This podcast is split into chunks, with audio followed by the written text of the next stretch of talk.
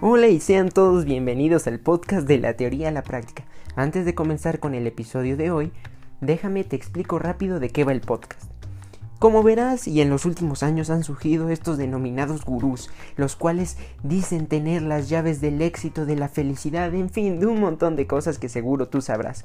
En el podcast de la teoría a la práctica vamos a contrastar, vamos a poner en juego, vamos a darles jaque a todas esas ideas y vamos a tratar de ver si son verdad o hay algunas pequeñas lagunas que no te están contando.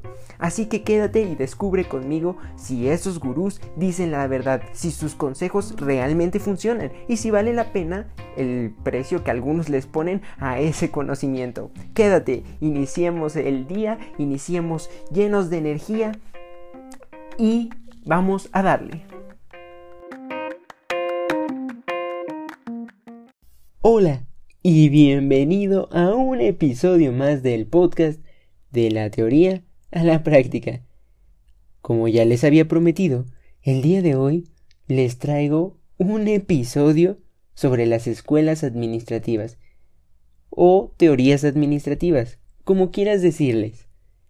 Y es que una escuela del pensamiento administrativo o una teoría administrativa es sumamente útil, inclusive hoy en día, puesto que nos brinda consejos para administrar nuestro negocio que en la actualidad se siguen usando. Pero bueno, es momento de entrar en materia. Es momento de que conozcas todo sobre la escuela clásica de la administración o sobre la teoría clásica de la administración.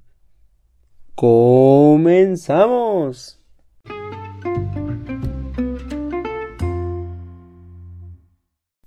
Y es que verás, la administración clásica tiene sus orígenes en un pasado no tan remoto, esto no data de miles y miles de años atrás, sino que es muy reciente. De hecho, fue durante la Revolución Industrial. Ahí se sitúa nuestra historia, ya que con la llegada de numerosos avances tecnológicos se marcó la pauta para el nacimiento de un orden político social que hoy en día sigue vigente, el famoso capitalismo y junto con él, casi casi de la mano, tomó fuerza la burguesía, que eran aquellas personas que tenían un alto poder adquisitivo y que generalmente eran los dueños de los medios de producción, o sea, las empresas. Hoy en día, esos burgueses serían mejor conocidos como empresarios. Y bueno, durante esta época de gran cambio y desigualdad social, nace un personaje. Pero no cualquier personaje, un personaje sumamente importante para la clase del día de hoy. Su nombre, Henry Fayol, quien nació con el privilegio de formar parte de una de esas familias burguesas, dándole así la oportunidad de estudiar graduándose de la carrera a los 19 años, específicamente graduado de la carrera en Ingeniería de Minas. Años más tarde, y siendo contratado por una empresa, Fayol habría de ascender rápidamente dentro de este gran gremio hasta llegar a ser supervisor, lo que le dio la pauta para poder llevar a cabo observaciones y estudios dentro de esa empresa que lo contrató. Y mediante esa observación y esos estudios fue que logró proponer mejoras para buscar incrementar la productividad de aquella empresa. Pero hasta este punto tú podrías decir, vaya, me estás hablando como de cosas muy distintas. Iniciaste hablando de teorías, de escuelas y ahora me estás hablando de un sujeto. ¿Por qué me estás hablando de este nombre? ¿Por qué me lo estás diciendo? ¿Este sujeto acaso es relevante para la clase? Tranquilos, que no cunde el pánico, porque sin duda alguna este sujeto es sumamente relevante. Ya te lo había dicho, pero tal vez me hacía falta profundizar en el tema, porque este individuo no solo es conocido como el precursor de esta teoría, de esta escuela, sino que es conocido como el fundador de la teoría clásica de la administración.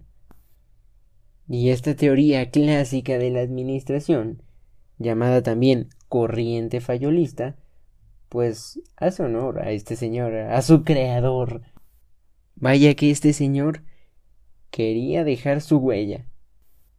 Pero bueno, regresando al tema y a la clase, esta teoría se distinguió por su enfoque sistémico integral. Es decir, sus estudios abarcaron todas las esferas de la empresa, ya que para Fayol era muy importante tanto vender como producir, tanto financiarse como asegurar los bienes de una empresa. En fin, para Fayol, la organización y sus componentes son considerados como un gran sistema interdependiente, o sea, sé que dependen unos de otros. Así pues, Fayol también creía que el obrero, al igual que el gerente, eran seres humanos, y era necesario tomarlos en consideración para crear una sola energía, una unidad, un espíritu de equipo. Y podrá parecerles extraño el que yo les haya dicho que para Fayol tanto el obrero como el gerente eran seres humanos. Pero hay que recordar la época de la cual estábamos hablando, inicios de la revolución industrial, donde al trabajador, donde al obrero, no se le consideraba con alguna capacidad, sino que en lugar de ser una persona era considerado más que nada como un objeto para que la producción funcionara. Pero eso no lo es todo. La teoría clásica surge a partir de la necesidad de crear una doctrina científica de la administración, con el fin de estructurar el conocimiento. Esta teoría pretende crear una ciencia sólida para ser enseñada más tarde en todos los niveles de educación, lo cual ciertamente se logró. Además de todos los aportes ya vistos, tanto de Fayol como de su teoría, déjame decirte que existieron otros, muchos, muchos otros, ya que esta teoría, por ejemplo, también pretendía definir una estructura dentro de la organización, para así lograr tener una mayor eficiencia.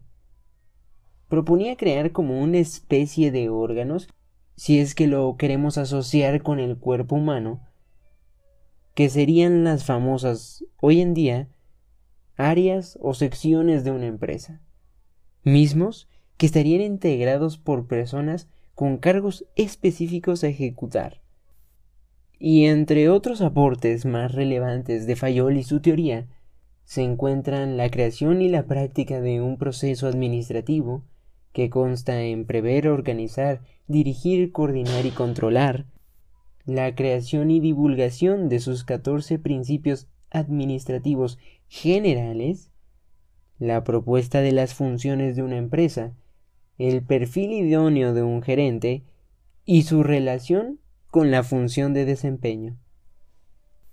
Vaya que este señor no solo era un observador, sino era un visionario. Para resumirte un poco lo anterior, Fayol quería que existiera una ciencia administrativa. Veía a la empresa como un sistema dividido en partes, pero a la vez cada una de esas partes interrelacionadas para formar un todo consideraba a los trabajadores y a los gerentes como iguales, entre muchos aportes más que iremos profundizando conforme avance el tema. Y bueno, justamente hablando de adentrarnos más en esta teoría, vamos ahora a hablarles de los aportes más relevantes pero ya metiéndonos en concreto a cada uno de ellos y desmenuzándolos poco a poco y viendo cada una de sus impresionantes partes. Así que iniciemos por las funciones administrativas, que no son más que las tareas que debe de llevar a cabo un buen administrador para hacer que la empresa tenga éxito. Fayol propuso cinco componentes indispensables que debe de tener cualquier función administrativa.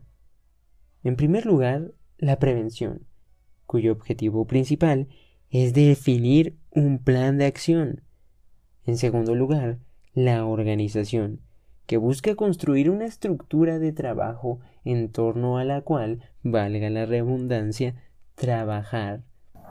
El tercer componente indispensable sería la dirección, que es aquella encargada de encauzar todos los esfuerzos de la empresa y sus diferentes áreas o sectores hacia un mismo objetivo en común. En penúltimo, tendríamos a la coordinación, encargada de armonizar todas las actividades del negocio. Y al final de la lista de componentes clave para realizar una buena función administrativa, encontramos el control, encargado de comprobar los resultados con base en lo planeado. Pero permíteme contarte que cuando estudias administración, te enseñan que los pasos indispensables con los cuales debes de cumplir es con una correcta planeación, organización, control y dirección. Deberás sabértelos en ese orden estricto puesto que no podemos estar hablando de organizar ni mucho menos de dirigir cuando no hay un plan de por medio.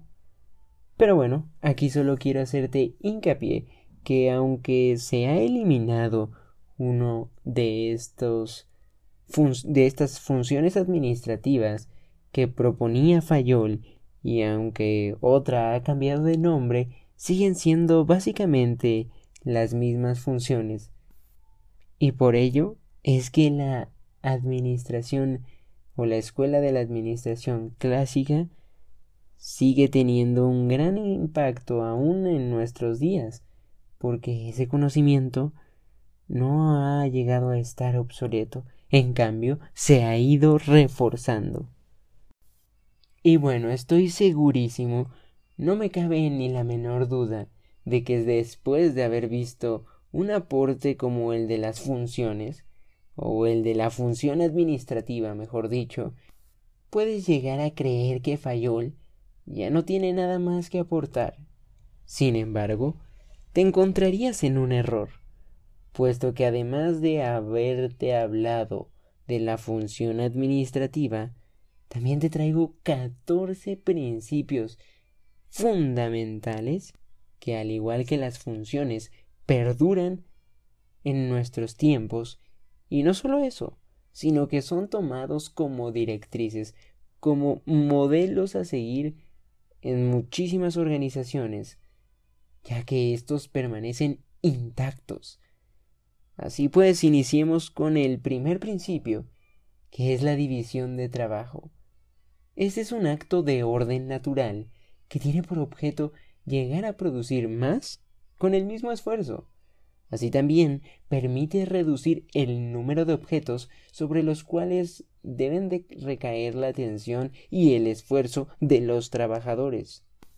Sin duda alguna, si googleas el nombre de Henry Fayol, uno de sus aportes más grandes era justo este, la división del trabajo, y es que en verdad posee esas ventajas que te acabo de leer, posee la ventaja de permitirnos tener una mayor concentración en aquello que hacemos y así también terminarlo de manera más rápida.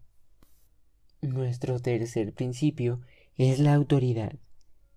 La autoridad es el derecho a mandar y el poder de hacerse obedecer. No se concibe a la autoridad sin responsabilidad. Ya decían, ¿no? Un gran poder conlleva una gran responsabilidad. Pero bueno, déjame decirte que dentro de esta autoridad existen dos tipos de clasificaciones, ya que podemos estar hablando de una autoridad estatudinaria, en donde la autoridad nos ha sido otorgada por el único y simple hecho de nuestra función dentro de la empresa. Ejemplo de esto puede ser un jefe.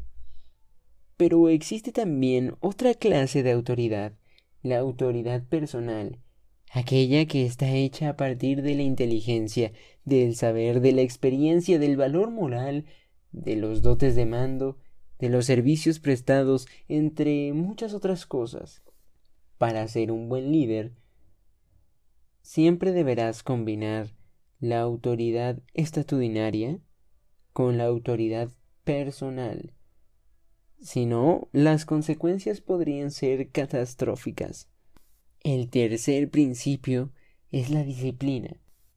La disciplina es básicamente la obediencia, la actividad, la conducta, los signos que manifiestan un respeto, un acuerdo, así como también convenciones o más bien condiciones previamente establecidas entre la empresa y sus agentes.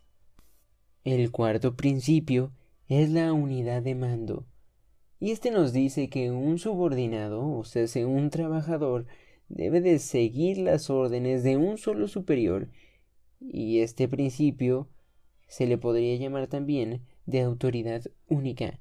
Y es que si normalmente le damos instrucciones a alguno de nuestros empleados, las va a atacar sin ningún problema porque somos el único jefe, pero si hay tres o cuatro jefes el empleado, ¿cómo va a saber a quién preguntarle? Claro que la cosa varía si tenemos nuestra empresa dividida en áreas y ahora sí tenemos un jefe por cada área. Aquí de lo único que estamos hablando es que dos jefes no pueden mandar a un mismo trabajador.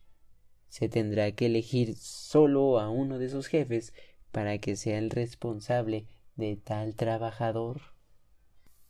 El quinto principio es la unidad de dirección. Y sí, así como hay unidad de mando, debe también de haber unidad de dirección. Debe ser uno solo el que dirija y el que trace el rumbo que deberá de seguir la compañía. Ahora, la unidad de mando no puede existir sin la unidad de dirección. Pero te sugiero recordar que la unidad de dirección no se deriva de la unidad de mando. El principio número 6 que nos da Fayol es la subordinación del interés particular al interés general.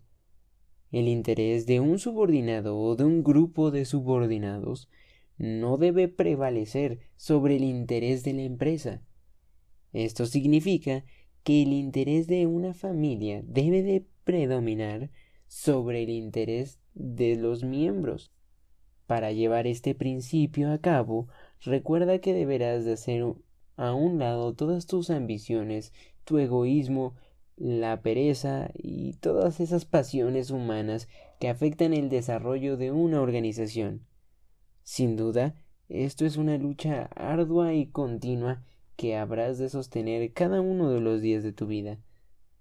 La organización, para que pueda lograr esta situación, solicita firmeza y sobre todo un muy buen ejemplo por parte de sus directivos o por parte de sus responsables ante una situación adversa. El principio número 7 tiene que ver con algo esencial, sumamente importante, la remuneración del personal.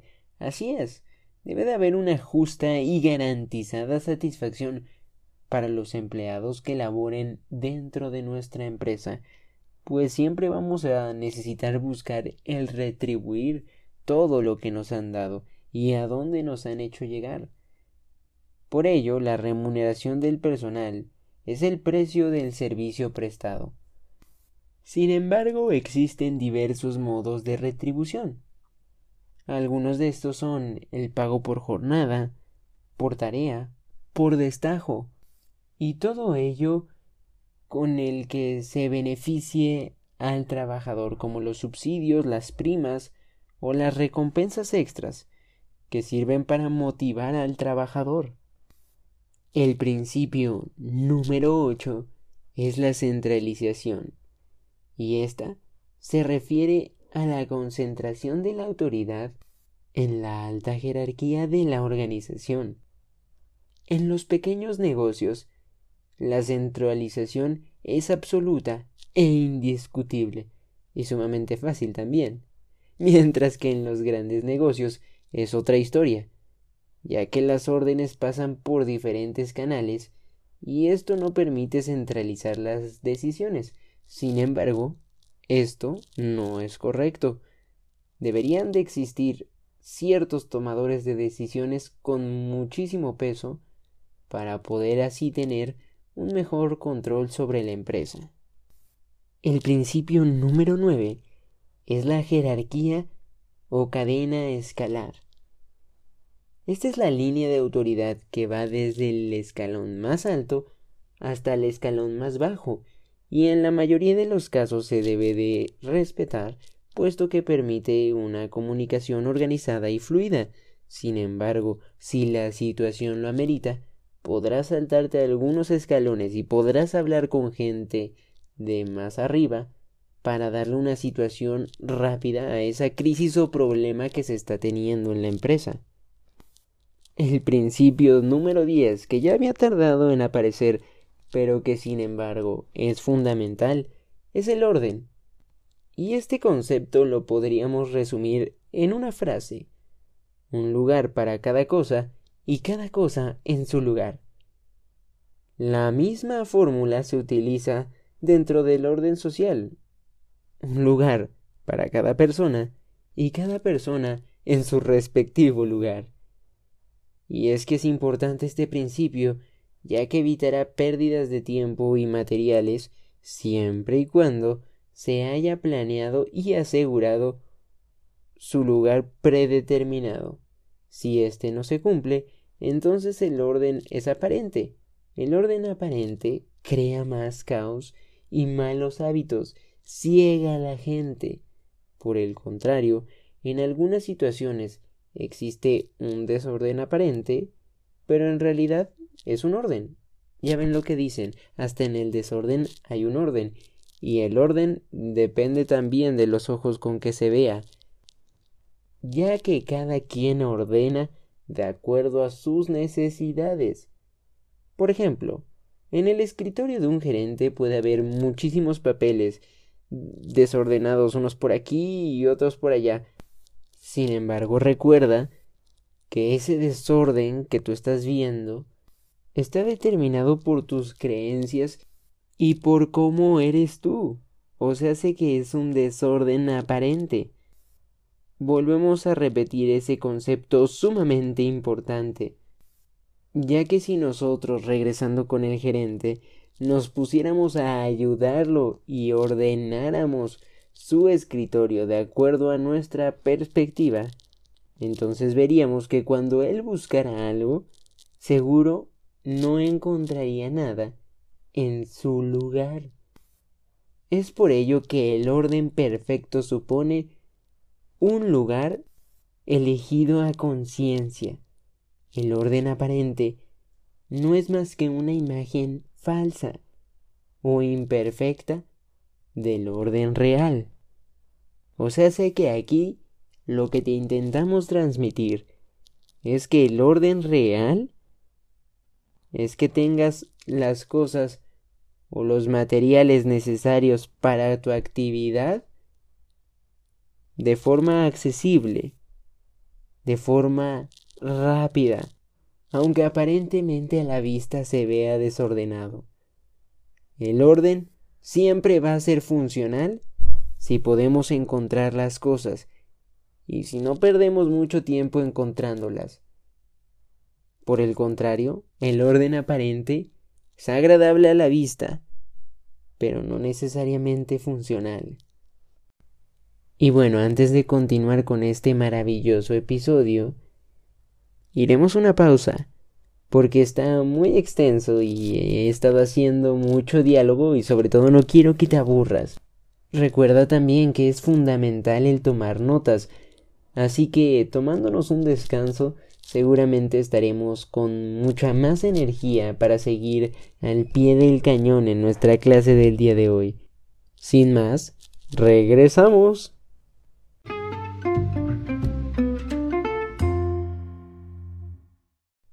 Regresando a nuestro tema del día de hoy, nos hacían falta cuatro principios, así que hay que continuar. Empezaremos hablando por el principio número once, que es la equidad. La equidad no exige ni energía ni rigor. Exige la aplicación de mucha sensatez, de mucha experiencia, y sobre todo de mucha bondad. El deseo de equidad y el deseo de igualdad son aspiraciones que hay que tener en cuenta sobre todo cuando estamos con el personal. Recuerda que la equidad resulta de la combinación de la benevolencia con la justicia. Sin duda, palabrita llena de significado que si quieres alcanzar el éxito, deberás de promover dentro y fuera de tu compañía. El principio número 12 es la estabilidad del personal. Y esto es algo que hasta hoy en día seguimos sabiendo y aplicando, ya que la odiosa y tediosa rotación del personal tiene un impacto muy negativo sobre la eficiencia de la organización y es uno de los problemas principales que aqueja a las pymes. Y es que el que una persona permanezca durante un lapso largo de tiempo en un mismo cargo, hará que esta persona manifieste un mayor interés, una mayor acción e iniciativa, pues sentirá que está haciendo bien su trabajo y sobre todo estar haciendo un trabajo que seguramente le apasiona, lo cual permitirá que explote sus habilidades al máximo. Así que te sugiero mucho que antes de querer pagar salarios menores o no tener políticas de ascenso para el personal, recuerdes que la excesiva rotación de personal es una inversión muy cara que nunca se recobra.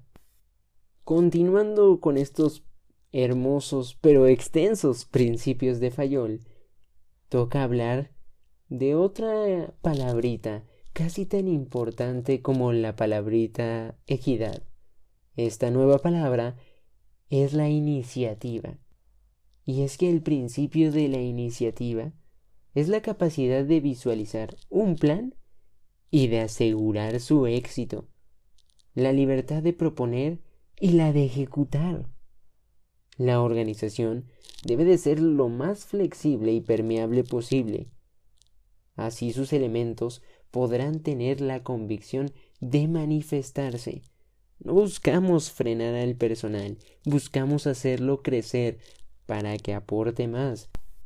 Y si eso involucra dejar que tomen decisiones o que se integren más en la compañía, no hay que pensarlo ni dos veces. Hay que darles todo ese acceso y flexibilidad. Hay que permitir que se equivoquen y tratar de corregirlos. Al final, estarás ganando tú y estará ganando él. Así pues, ha llegado el momento de hablar del último principio que nos da Fayol. Y este es la unión del personal o el espíritu de equipo. Parece que estamos cerrando con broche de oro, ¿verdad? Puesto que ese muy sonado la unión hace la fuerza es un dicho muy antiguo, pero que en realidad es la única fórmula para que un equipo de trabajo logre sus objetivos.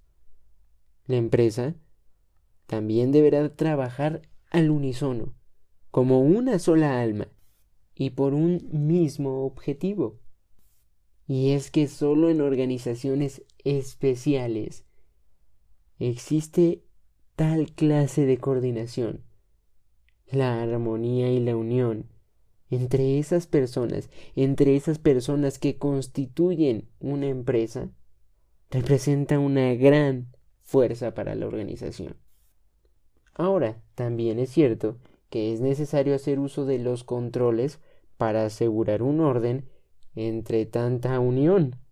Pero no abusemos de estos controles, porque entonces lo único que lograremos será una división de opiniones y por ende formaremos también una división de nuestro personal, lo cual hará un infierno el tratar de conseguir los mismos objetivos. Así que la unión, claro, es un elemento indispensable que debes de controlar para que no se te salga de las manos, pero no demasiado, que también haga que toda la empresa se separe. Estos fueron los 14 principios que toda organización deberá tener propuestos por Fayol. ¿Qué tal te parecieron? ¿Crees que si cumples con todos y cada uno de ellos, tu organización tenga más éxito? En fin, esa pregunta te la dejo para que la reflexiones durante esta semana. Continuemos, puesto que ya estamos en la recta final de la teoría. Pero casi se me olvida decirte que gracias a Fayol y a que poseía una capacidad increíble para observar, y también, claro, a que era inteligente, es que este individuo pudo encontrar ciertas operaciones comunes o sea, sé que siempre se hacían en distintas empresas, no importando, escúchalo bien, no importando a qué se dedicaran. Estas tareas eran necesarias para que la organización pudiera cumplir sus objetivos. Esto es muy importante porque estamos hablando de que encontró una serie de reglas que aplican para cualquier organización, como vimos, sea lo que sea que hagan. ¿Te imaginas el tamaño de esto? Pero creo que si eres un ávido escucha de este podcast, ya sabrás de qué te estoy hablando, puesto que tenemos un capítulo dedicado a esto. Bueno, si todavía no entiendes de qué te estoy hablando, no te preocupes, hasta yo mismo creo que me lié solito. Estamos hablando de las áreas funcionales de la empresa. Así es. Fayol también fue uno de los precursores de esta idea. Entonces, cualquier tipo de empresa debe de tener al menos estas seis operaciones o áreas fundamentales, las cuales son la área técnica, aquella encargada de la elaboración de productos o servicios. El área comercial, área que se dedica a comprar y vender, comprar materia prima, vender productos terminados. El área financiera, aquella que obtiene, aplica y distribuye el capital necesario. La función o área de seguridad, esta área es muy importante debido a que es la encargada de salvaguardar los bienes que posee la empresa. Continuando con nuestras funciones indispensables para cualquier empresa, encontramos la función de contabilidad. Mediante esta se genera información sobre la situación económica de la empresa. Eso lo vimos ayer, ¿se acuerdan un poco? activos, pasivos, toda aquella información que nos sirve para evaluar el rendimiento y estabilidad de nuestra empresa. Y por supuesto, las funciones administrativas, que como bien veíamos anteriormente, constan de prever organizar, dirigir, coordinar y controlar las funciones anteriores. Y ya como extra, y para que te vayas aún más completito después de esta clase, déjame contarte un poco más sobre Fayol, ya que Fayol fue un ingeniero francés, como te decía, un ingeniero graduado específicamente en minas. Fayol nació en el año de 1841 y para él los problemas de la empresa, como bien lo refleja su teoría, es algo que debía concernir a todos los niveles de la alta gerencia y no solo a los niveles operativos. En 1916 publicó su obra, La Administración en general. Sus ideas eran ampliamente conocidas en Francia. Sin embargo, en 1930 se tradujeron al inglés y de ahí fueron conocidas en todo el mundo. Y bueno, con esto acabamos la teoría, pero ahora viene la parte más jugosa de este podcast, como nos encanta decirle, que es la práctica.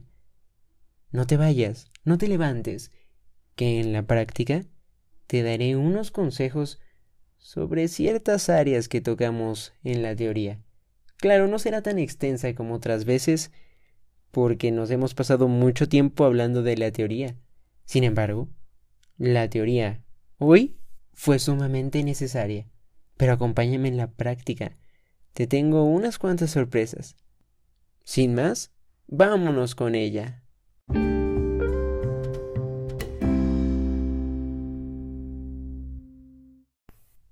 Una vez estando en la parte más bonita de este podcast, déjame decirte que te voy a dar, solo por hoy, y porque les agradezco demasiado su apoyo, un conjunto de nueve tips en tres diferentes áreas de la empresa, para que así puedan mejorar su negocio o emprender uno con éxito. Así que empecemos.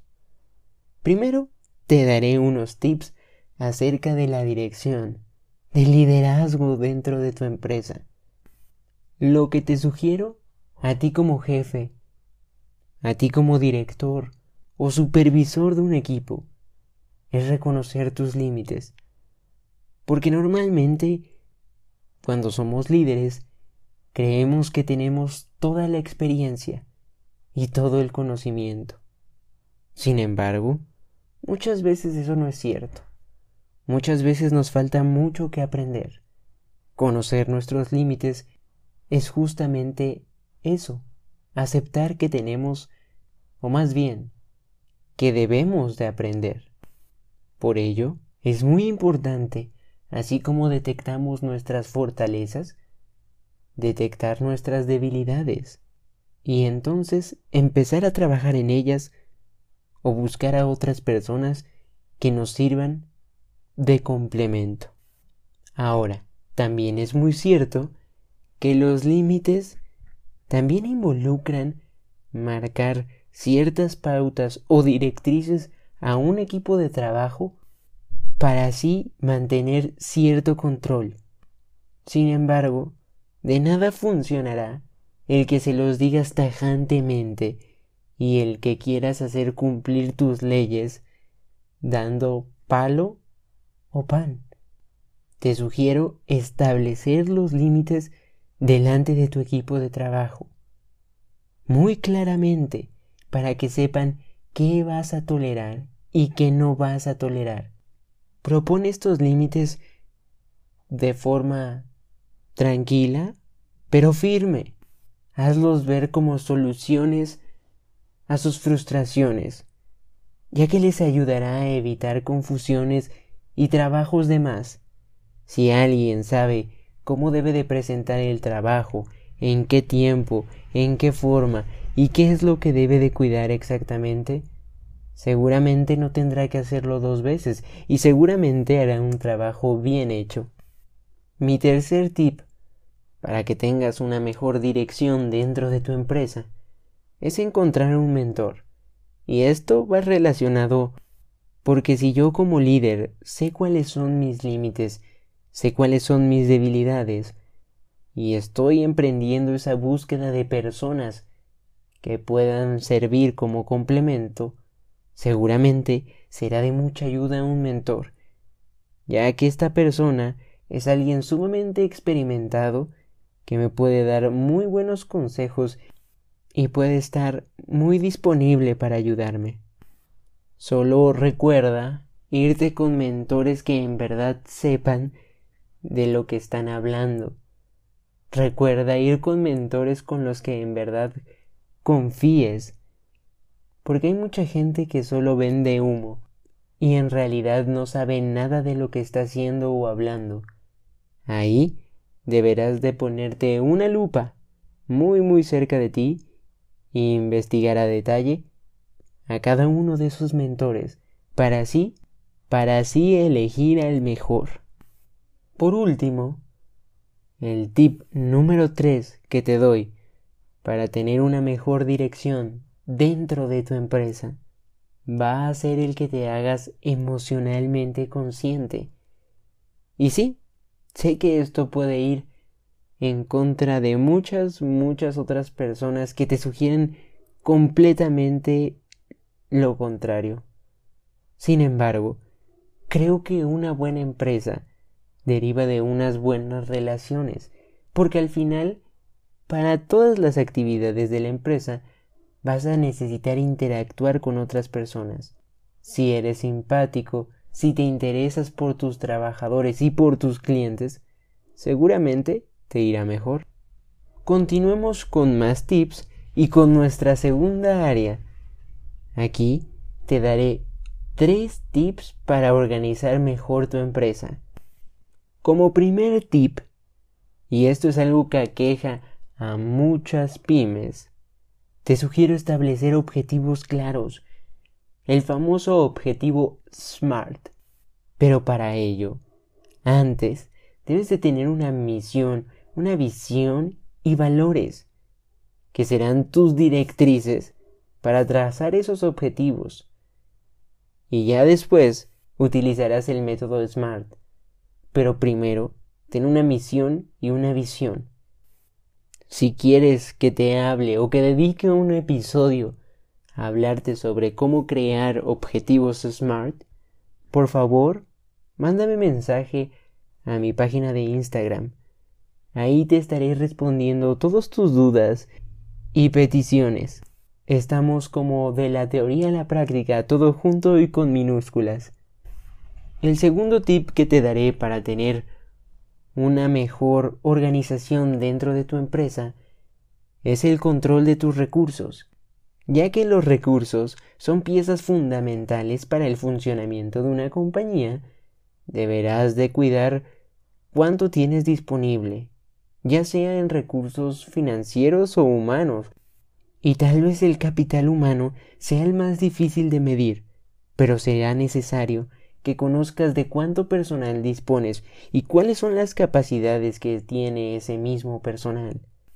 Al saber esto, podrás planear mejor y al mismo tiempo tendrás más facilidades para reducir ciertos costos y tener ideas muchísimo más claras sobre tus líneas de producción. Por último, tenemos la adaptación, y es que toda organización debe de ser susceptible al cambio, en especial al cambio repentino. ¿Te imaginas ahorita con el COVID la cantidad de adaptación que deben de tener las fuertes empresas para poder crear nuevos esquemas de negocios o seguir vendiendo como vendían a pesar de la pandemia? si desde una temprana edad, refiriéndome a tu empresa, claro, trabajas esta adaptación mediante avances tecnológicos o políticas internas que sean suficientemente flexibles, tu compañía, sin lugar a dudas, tendrá una excelente adaptación y una excelente resiliencia.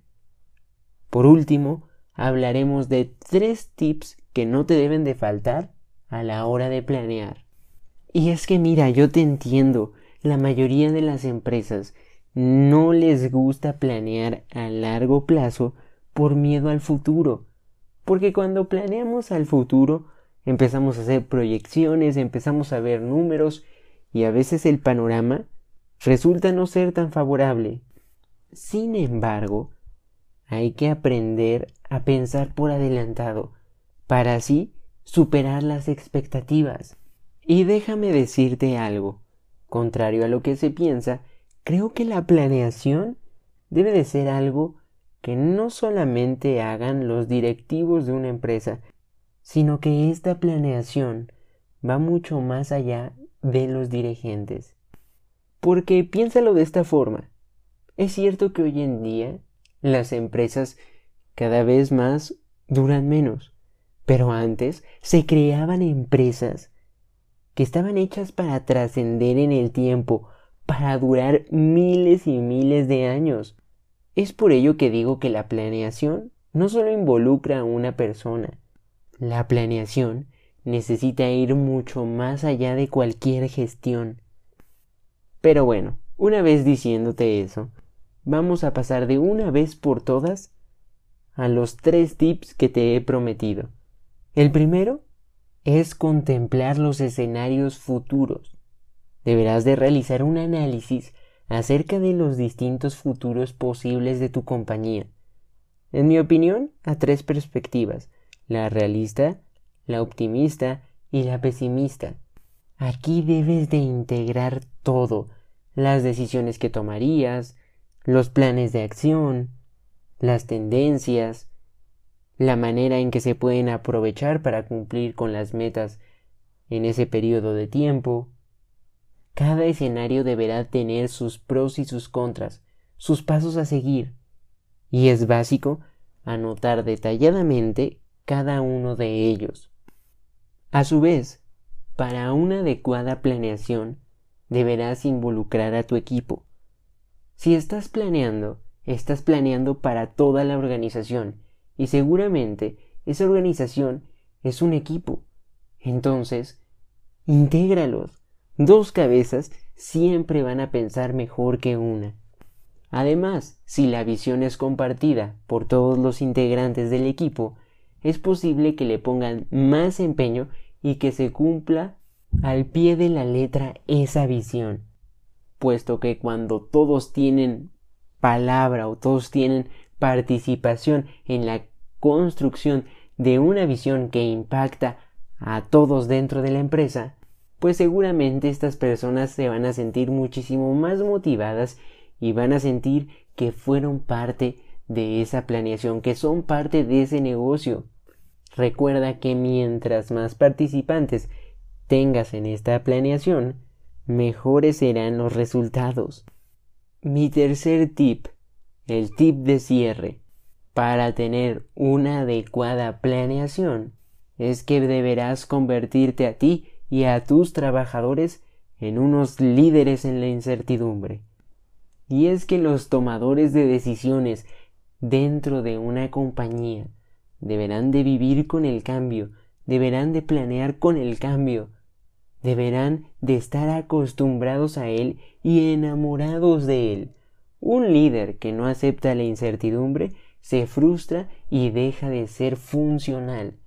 Por ende, debes de empeñarte en transmitir esta cultura de amor a la incertidumbre a cada uno de los niveles de tu empresa, a cada uno de los tomadores de decisiones, para que en lugar de que se frustren, su mente se ponga en estado creativo e intenten generar muchísimas soluciones ante esta incertidumbre. Recuérdales que a final de cuentas todo tiene un proceso de transformación, de cambio, y por ello deben de adaptarse a él. Ojo, esto no es una tarea fácil, esto es una tarea continua que va a llevar mucho tiempo. Por ello, te sugiero empezar a generarla hoy mismo dentro de tu empresa y ser paciente. Aceptar que hay algunas personas a las que les va a costar más trabajo entender esta mentalidad que a otras. Y bueno, Con esto finalizamos el episodio del día de hoy. Espero te haya gustado, espero te haya encantado, pero por sobre todo, espero lo hayas disfrutado. Yo me voy, pero nos vemos por aquí el próximo domingo con muchísimo más contenido. Que tengas una excelente tarde, mañana, noche, día, no sé qué estés teniendo, pero espero que lo que estés teniendo sea excelente. Chao, chao.